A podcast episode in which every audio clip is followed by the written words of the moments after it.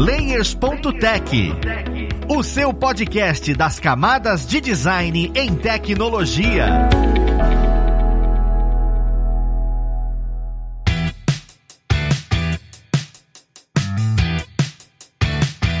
Olá, ouvintes! Eu sou o Luiz Lima designer e professor aqui na plataforma Lura, e vamos para mais um Layers.tech, o seu podcast das camadas de design em tecnologia. E na conversa de hoje, nós vamos falar finalmente sobre sabe o quê? O Photoshop, aquela ferramenta que toda pessoa designer já ouviu falar, e a gente nunca trouxe essa ferramenta aqui pro papo. Vamos lá para pro papo conhecer que vai ajudar a gente ao falar sobre essa ferramenta. Nós temos aqui como pessoa convidada alguém que faz um tempo que não aparece aqui, tava até com saudade, o nosso querido Felipe Laborior, esse que é um exímio designer, professor aqui na plataforma. Seja bem-vindo, Felipe. Valeu, Luiz. Obrigado. É verdade, né? Um tempo que a gente não conversa aqui no podcast e vamos lá, espero que seja um papo legal. Cara, com certeza vai ser, porque assim, o Photoshop é um negócio que tá tão comum e é tão convencional que às vezes a gente esquece que existem várias coisas importantes de entender sobre a ferramenta, né? E eu acredito que em grande maioria, quem escuta a gente aqui acaba conhecendo, né? Mas a gente nunca abordou sobre isso dentro dos episódios. Porque a gente sempre fala sobre Figma, software de prototipagem e assim por diante. Mas eu queria entender até onde o Photoshop consegue ir hoje, sabe?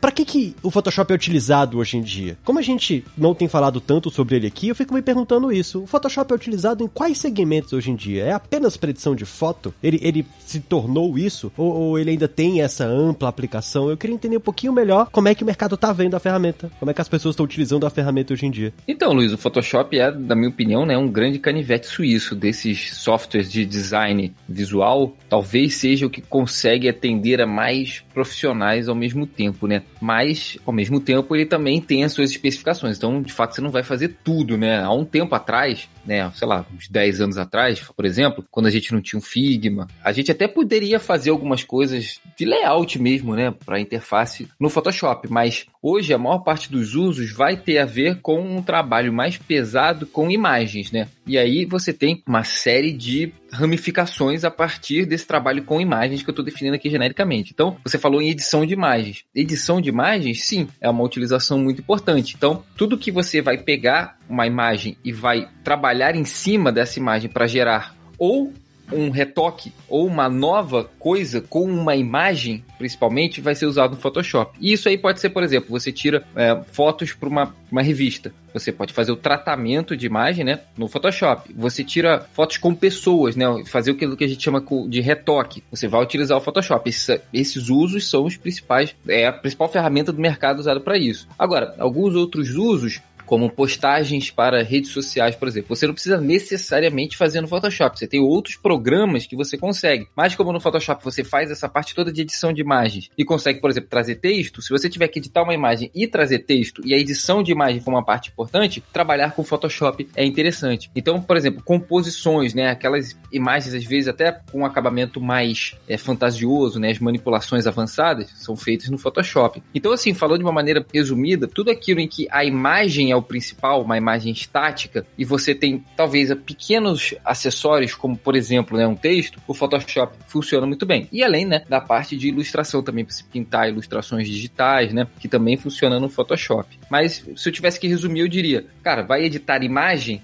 e essa imagem pode até estar acompanhada de um texto, é o Photoshop. Se você já vai ter outros usos, tipo interface digital, tipo criar logo, tipo fazer a diagramação de um texto, tipo editar um vídeo, aí já não é com o Photoshop. O ideal, né? É, é, é bem isso, né? Não é o ideal, mas já vi pessoas pegando essa ferramenta para poder fazer isso, porque é bizarro como ela tem muita coisa. Sempre tem uma pessoa, né, que às vezes dá um uso incrível à ferramenta, né? Que nem, sei lá, aqueles vídeos que rolavam um tempo atrás de umas pessoas fazendo umas pinturas incríveis no Paint, por exemplo, né? Então, pode ter alguém que que use o Photoshop para fazer uma diagramação de um livro, por exemplo, mas não é o ideal, né? Tem gente que até usa para fazer logo, mas também não é muito ideal. O ideal é trabalhar em cima de imagem. Então, assim, tudo que você quiser fazer com imagem, cara, o Photoshop é o canivete suíço, ele tem muitas e muitas opções e resultados incríveis, né? Ainda mais hoje, vindo com a inteligência artificial, que acredito que a gente vai conversar mais pra frente um pouco. Sim, cara, faz total sentido. Você falando de usos diferentes, eu sei que tem um jogo completo animado dentro do Photoshop, um jogo chamado Duelist, agora que você falou que eu lembrei. Assim, assim, você trouxe muito sobre essa ferramenta, tratamento de imagens, e a gente faz muita alusão aqui à parte de interfaces digitais. Hoje em dia, a parte de tratar e construir banner, por exemplo, para sites, tratar imagem para aplicativo de e-commerce, por exemplo, continua sendo indicado essa ferramenta. Ela não, não deixou de ser usada para isso, não. Sim, se você quer ter um acabamento assim visual mais sofisticado, se você quer fazer uma imagem assim que vai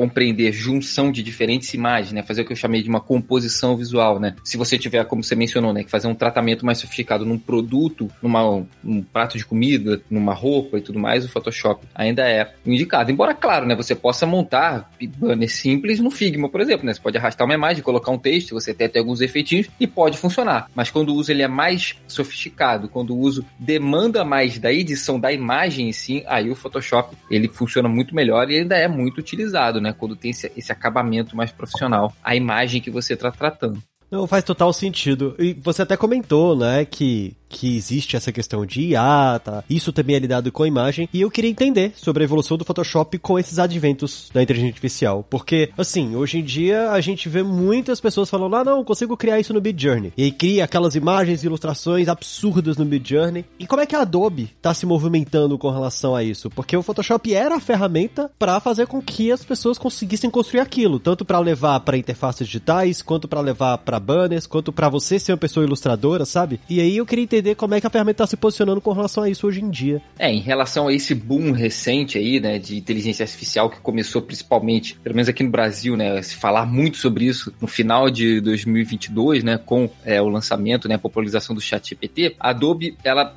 não respondeu direto logo como um Mid Journey, por exemplo, mas ela já chegou agora nesses últimos meses, né? A gente tá conversando em julho, né? Então, em junho, por exemplo, ela já apresentou, cara, uma inteligência artificial que é um pé na porta, né? Porque embora o Mid Journey ele gere resultados que são visualmente impressionantes, né? Se a gente parar pra pensar que, cara, eu coloco um texto e a inteligência artificial ali interpreta esse texto e gera uma imagem com um acabamento incrível, já é algo fantástico, né? que é o que o Midjourney faz. Só que o Photoshop, ele faz isso um passo além. Por quê? Porque a inteligência artificial que está sendo desenvolvida no momento, e no momento que a gente está conversando agora, né, ainda está em fase de testes, ainda está no Photoshop Beta, ela vai gerar também imagens a partir de prompt, e não só de prompts, tá? E a diferença fundamental em relação ao Midjourney é que você tem uma capacidade de criar e editar a sua criação, ou seja, uma capacidade criativa muito maior. Enquanto que no Midjourney você escreve um prompt e aí ele te dá uma imagem fechada, um resultado que você pode mudar conforme outros prompts, no Photoshop não. Você recebe uma imagem a partir do prompt que você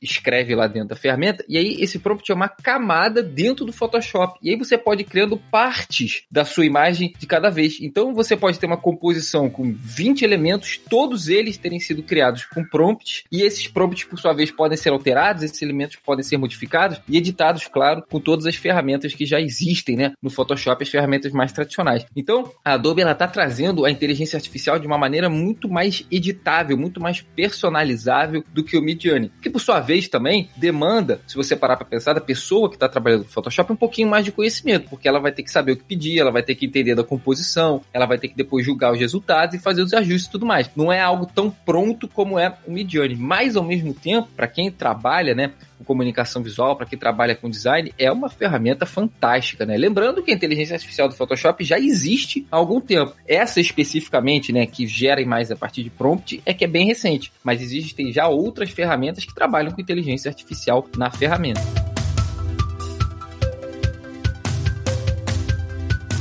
Cara, isso muda completamente a minha visão sobre a parte generativa de imagem, sabe? Porque assim, cara, eu fiquei realmente espantado com Midjourney, Dolly e essas outras ferramentas. Porque, cara, cria realmente coisas magníficas. Mas sempre fiquei me perguntando, tá, mas e aí? Pra onde eu levo isso? Como é que eu trabalho com isso? E ainda tem outra coisa, que é qual é a questão de direito autoral disso que eu tô fazendo utilizando Midjourney, utilizando Dolly, né? Inclusive, como é que, que a Adobe vem lidando com isso? Porque quando você cria, você tá editando, você pode falar que você desenvolveu, você construiu aquilo dali, mas foi um, um, assunto bem polêmico quando essas coisas saíram. Ah, tá utilizando imagem de tais artistas como referência, mas isso daqui não foi você que construiu e tal. Ah, você sabe se a Adobe se posicionou de alguma forma com relação a isso? Pra, não sei, evitar. Você assina alguma coisa falando, olha, estou utilizando inteligência artificial na, no processo criativo, as imagens que você utiliza vêm de lugar X, Y, Z. Não sei como é que é o pensamento com relação a isso. Mas eu acho que é delicado, né? Sim, a Adobe tem uma posição bem definida sobre isso, que até o momento é o seguinte: as imagens que forem geradas por meio dessa inteligência artificial, por meio de uma ferramenta específica chamada Generative Fill, né, preenchimento generativo do Photoshop, que utiliza a inteligência artificial Adobe Firefly, até esse momento que a gente está conversando aqui, não podem ser usadas comercialmente, tá? Então, assim, se você faz um trabalho desse e depois quer vender, a Adobe não dá esse aval para você, tá? Isso é importante. Eu não sei como é que isso vai ser no futuro, não sei como é que eles estão trabalhando, porque, se eu não me engano, nos Estados Unidos, né, já tá tendo umas discussões sobre legislação justamente para aprovar esse tipo de trabalho, né? Porque é uma coisa nova, né? A lei, ela existe em cima do que a gente já pratica aqui na sociedade. Agora tá surgindo uma tecnologia nova que tá trazendo novos paradigmas, né? Então a Adobe fala que não é liberado o uso comercial. A Adobe,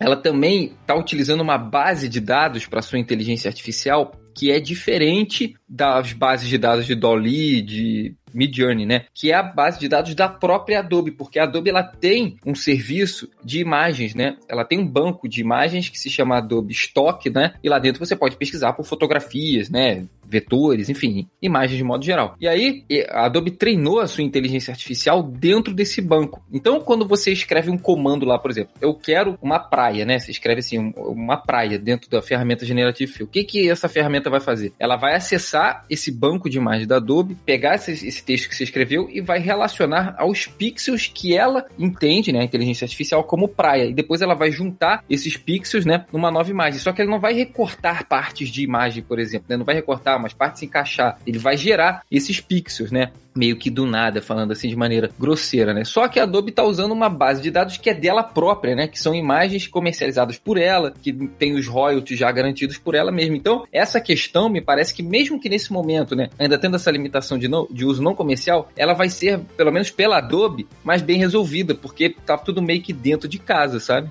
Isso faz total sentido. É uma sacada que eles. Eu acho assim, foi. Na minha visão, foi cagada, sabe? Porque assim, por que foi cagada? A Adobe lançou a Adobe Stock é, o que, uns 5 anos, 6 anos por aí. Foi na Adobe Cloud, começou a andar. E agora, o fato de ter essa, esse estoque de imagens, fala: olha só, a gente pode fugir aí da questão de direito autoral. E eu não sabia que, que você não podia usar de maneira comercial o fato do, do Generative Fill. Isso é, é super importante de saber. E querendo ou não, duvido que não estejam usando. Podendo, pode, mas tá lá, né? Se você pode salvar aquilo dali, deve ter. É, e, e, a própria definição de comercial é um pouco nebulosa, né? Porque, por exemplo, se eu, tô usando aqui no meu trabalho, eu não estou vendendo para você, mas eu estou usando pro meu trabalho da minha empresa. É um uso comercial, não é? Talvez caia de interpretação. Pode ser que exista até uma definição mais, mais precisa dentro da legislação brasileira que eu te conheço, mas ainda assim é algo meio interpretativo, né? E é o que você disse. Pessoas muito provavelmente estão usando aí. Como é que você vai conseguir provar que é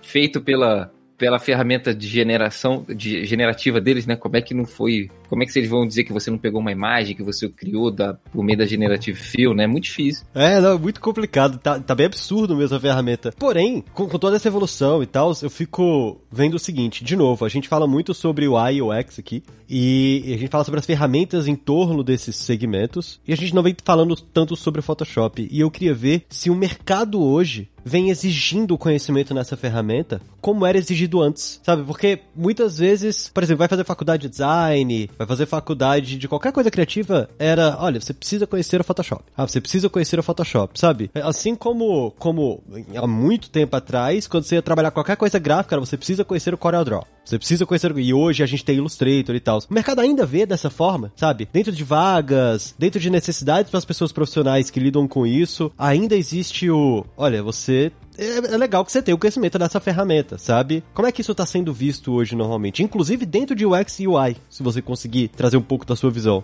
Cara, dentro de UX e UI, não digo que seja uma ferramenta fundamental, né? Porque, como eu falei anteriormente, é uma ferramenta de edição de imagens. Mas para quem vai trabalhar como designer e não necessariamente como um designer de interfaces digitais ou necessariamente como um design de experiência do usuário, né, de UI UX respectivamente, o Photoshop ainda é muito cobrado. Você pode fazer uma pesquisa aí no LinkedIn, por exemplo, por vagas de emprego e milhares dessas vagas vão pedir o Photoshop como uma tarefa de designer, né? Porque é uma ferramenta que é um padrão da indústria, sabe? Então, por mais que você possa ter outras áreas crescendo, você ainda tem muita gente trabalhando com o Photoshop, então muitos arquivos vão ser do Photoshop, muito jeito interno de se trabalhar dentro de escritórios, dentro de empresas de design vai ser com Photoshop. Mas se você pensa que, ah, eu não, eu não quero ser designer de comunicação visual, né? Eu quero fazer só experiência do usuário. Aí beleza, aí realmente o Photoshop não, não é tão necessário assim para você. Agora, se você quer ser um designer que entende de comunicação visual, que trabalha com a criação desses materiais visuais que podem ser para visualização em tela, podem ser impressos, que não é necessariamente aquele designer que vai fazer material de papelaria, né? Mas que vai fazer um material como uma edição de imagem para um e-commerce, que vai fazer a coleção de elementos gráficos, né, para um, uma identidade visual, você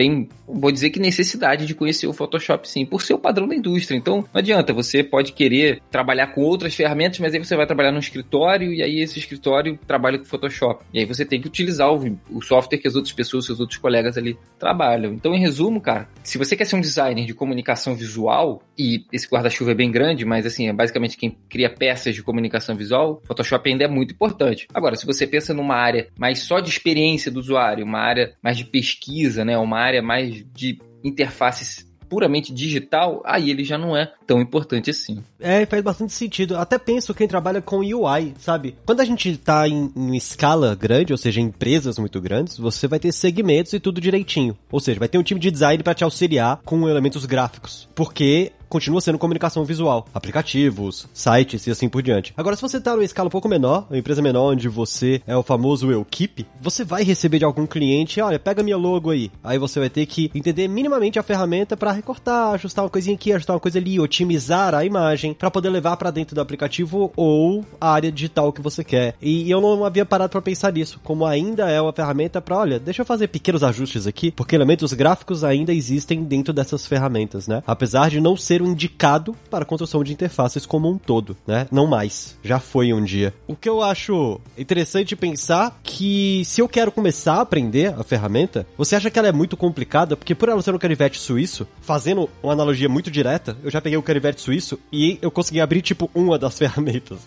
É difícil você abrir todas e ver tudo aquilo, sabe? É, é complicado de aprender. Como é que você indicaria a pessoa que quer, não, quero pegar a base da ferramenta para poder ter essa especialidade, né? Cortar algumas coisas, coisas, otimizar a imagem, salvar, sabe? Como é que você indicaria começar o estudo sobre isso? Bom, o Photoshop é um software que tem muita coisa que pode ser feita, né? Como a gente falou, do, do canivete suíço. E de fato, para quem nunca abriu o Photoshop na sua vida, é uma interface um pouco intimidadora, né? Porque são muitos ícones, são muitos menus, né? Que nem, por exemplo, você entrar numa cabine de guardadas as devidas proporções, né? Mas uma cabine de comando de um avião, você tem aquele monte de botões e telas e você não sabe o que, que é. Então, assim, pela primeira vez é difícil. Mas, cara, ao mesmo tempo, as funções mais simples são relativamente tranquilas de você realizar, sabe? Se você quer fazer um recorte de uma imagem, se você quer tirar um fundo, se você quer fazer algumas ediçõezinhas para deixar a imagem mais interessante visualmente, tipo alguns ajustes e tal, necessariamente difícil. Agora, você 100% sozinho né? Se você não consultar nenhuma outra pessoa, nenhum tutorial, nenhum curso, você realmente vai passar dificuldade, né? Qualquer software, na verdade, né? Mesmo o Figma, por exemplo, que é uma referência de layout simplificado, né? De uma interface mais amigável, né? Por também não ser um programa tão pesado quanto o Photoshop, mesmo ele, né? Não é tudo óbvio, né? Você tem ícones que significam coisas específicas, certas lógicas de funcionamento. E quanto a como aprender, bom, eu aprendi o Photoshop muito na prática, né? Eu fiz, na época que eu cursei a faculdade, né? Um curso de seis meses na faculdade. Eu aprendi um pouquinho aquele beabá, mas eu fui pegando, né?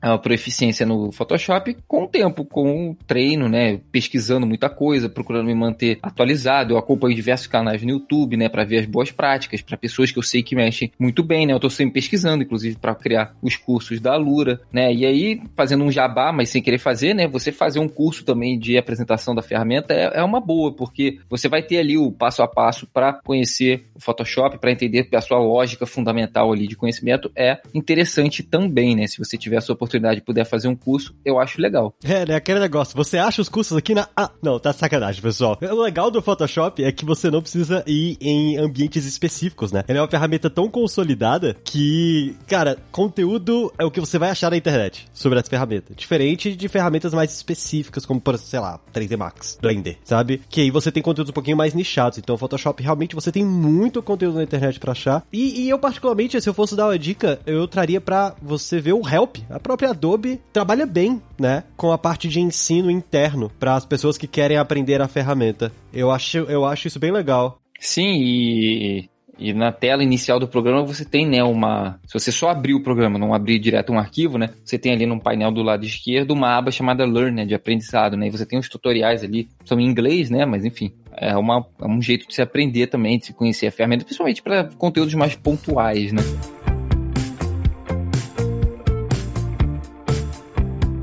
Uma coisa que a gente sempre fica com aquela pulga atrás da orelha porque, beleza, a gente fala Photoshop, ele é muito usado no mercado, ela é muito difundida, mas o acesso à ferramenta, como é que funciona, né? E aí eu queria entender um pouquinho como é que eu consigo ter acesso a ela, inclusive hoje em dia a gente tem Photoshop Online, é Photoshop Express, é, é, é aplicativo de Photoshop para iPad, e aí eu queria entender o que, que a gente consegue ter acesso rápido, se eu quisesse mexer, o que, que eu não consigo ter acesso, e como eu consigo esse acesso, né? Bom, Photoshop na sua versão oficial, né, a versão mais robusta, mais poderosa da ferramenta, ele é pago, né? Então você precisa assinar o Photoshop. A Adobe, desenvolvedora do programa, oferece diversos planos aí. Você pode assinar o Photoshop individualmente, você pode assinar Photoshop mais outros softwares, tá? Então você vai ter que pagar. Você tem um período de teste, de qualquer maneira, de 7 dias que você pode usar. E como opção gratuita, tem o Photoshop Express, né? Que é uma ferramenta que você pode baixar se não me engano, para smartphones, né? Para iPad, e você consegue utilizar até nesses dispositivos e trabalhar, fazer alguns ajustes automáticos, algumas edições, né? É mais um.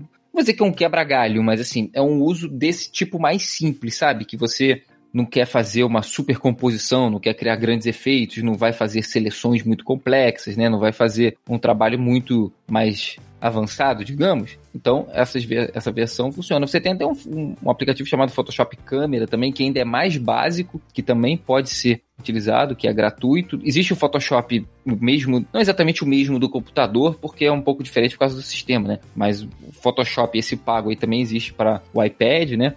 Mas realmente tem esse problema, né? Você tem esse paywall aí, que é para acessar a versão mais robusta, né, completa do programa, que é a assinatura junto à Adobe. É, querendo ou não, sim, Figma é uma ferramenta que a gente olha como referência e fala, ah, o Figma é gratuito e tal. Porque o modelo de negócio mudou de lá para cá, né? E aí o Figma conseguiu olhar e falar, olha, existem o, formato pago para empresas. E aí veio, veio ganhando espaço desse jeito. E querendo ou não, a Adobe agora comprou o Figma. Porque veio um modelo de negócio que funcionou. Não sei exatamente o que vai vir aí pela frente. Já o Photoshop, ele é muito antigo. Ele, ele é antigo ao ponto de que as ferramentas gráficas todas são pautadas a sua interface no Photoshop é incrível. Se você entende a interface do Photoshop, você entende a interface de Figma, você entende a interface de, de várias outras ferramentas gráficas, porque ela meio que criou esse padrão, né? E o Photoshop é mais velho que eu, ele é de 89, né? Eu sou de 90, ou seja, o Photoshop tem 34 anos, né? E realmente, é o que você falou, ele foi um padrão meio da indústria, né, para essa interface e ele ainda conserva algumas dessas práticas antigas de edição que ajudam um pouco, na minha opinião, até a confundir os usuários. Eu não sei exatamente por que, que a Adobe não se livra de algumas das coisas que tem lá, mas, enfim, são práticas de edição mais antigas que eles conservam, porque justamente é uma, própria, é uma plataforma bem tradicional, né? Sim, é, é até engraçado a gente ver isso. E, e, achei legal você ter comentado isso, porque uma das coisas que eu ia perguntar, exatamente isso de maneira mais pessoal, né? O que dentro da ferramenta, hoje você olha e fala, cara, isso é extremamente importante. Isso é uma coisa que eu, você precisa conhecer, eu uso sempre, e, e, e é uma feature que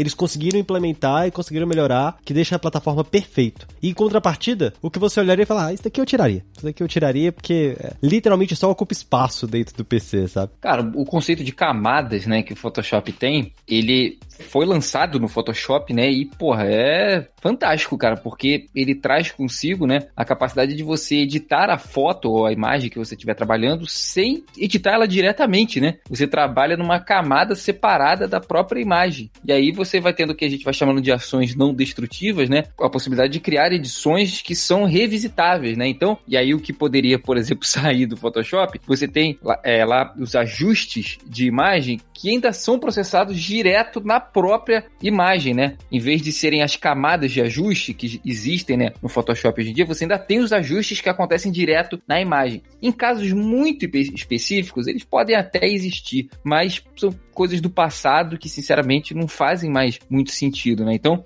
você tem a camada que já surgiu há um bom tempo no Photoshop, mas que foi, né, um novo paradigma na edição de imagens, e você tem, né, é, e não só na edição de imagem, né, mas no trabalho desses softwares de modo geral. E você tem essas práticas mais antigas, tipo clicar e editar direto uma imagem, ou apagar direto uma imagem.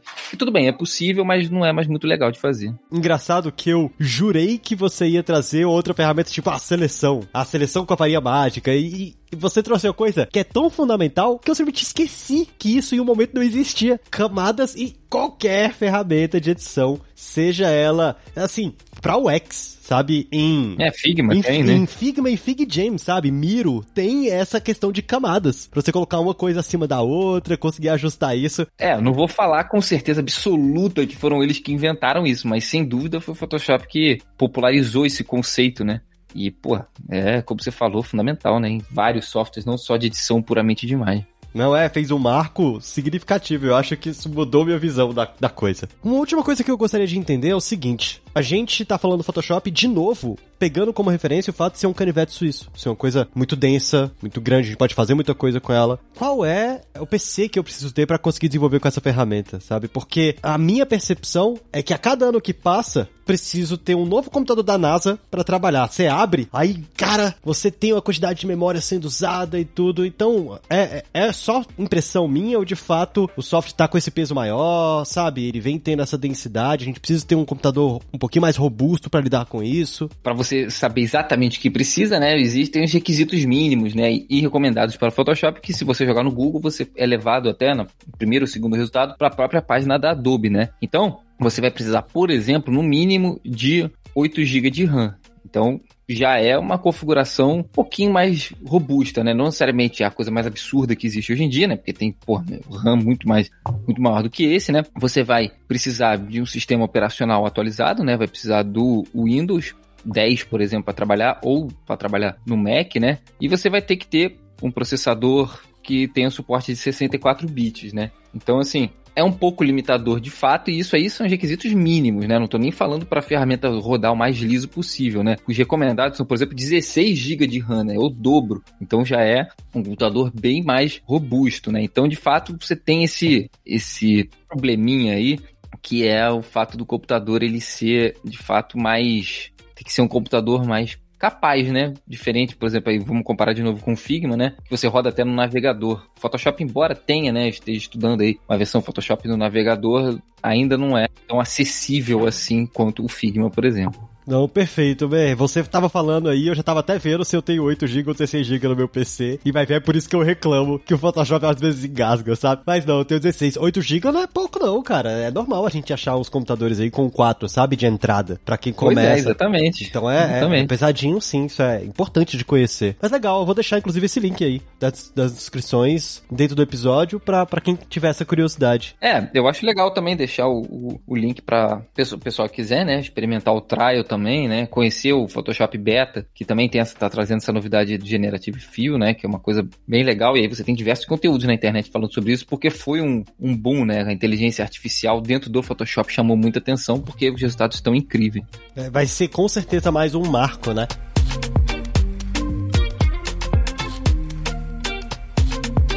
Cara, perfeito. Eu acho que deu para entender bem a ferramenta. Por mais que, que a gente já conheça o Photoshop, é muito provável que você já ouviu falar, já viu um pouco da interface. Esse papo elucida algumas coisas, sabe? Quanto tempo tá no mercado, tanto que isso é sólido, tanto que ainda vale a pena conhecer a ferramenta dentro do segmento que você vai atuar. Então, agradeço mesmo o, o tempo e disponibilidade e gostaria de deixar o espaço pro pessoal te acompanhar nas redes sociais, né? Ver os projetos que você cria no Photoshop, ver o que você vem desenvolvendo. Para quem quiser te achar, onde é que o pessoal te acha? Bom, eu tô na Lura, né? Então, conteúdo Hoje em dia a maior parte de tudo que eu produzo é da própria plataforma, mas eu tenho o meu Behance com os trabalhos eventualmente que eu faço, meus, né? Alguns trabalhos da Lura também. Eu posto lá, coisas que eu crio às vezes para criar, né? Experimentar, inclusive, com o próprio Photoshop. E tem o meu LinkedIn. Então, para acompanhar mais meu trabalho mesmo no Behance e na Lura. Perfeito, man. Vou deixar todos os links aí na descrição do episódio. E gostaria de agradecer mais uma vez sua presença, assim como o comum. Agradecer a todos vocês ouvintes que estão com a gente aqui até esse momento e pedir para que você dê aquele sua avaliação no seu agregador favorito, para que outras pessoas escutem esse conteúdo, porque espero que ajude a entender um pouquinho mais essa ferramenta que por mais que esteja aí no dia a dia de quase todo mundo, às vezes a gente esquece o tanto que ela é robusta. Mas é isso. Nós vamos ficando por aqui. Um abraço e até o próximo Layers.tech.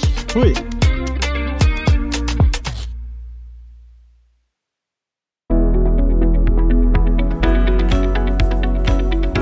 Podcast foi produzido pela Alura, Mergulhe em Tecnologia, e Faculdade FIAP, Let's Rock the Future. Edição e sonorização, Radiofobia Podcast e Multimídia.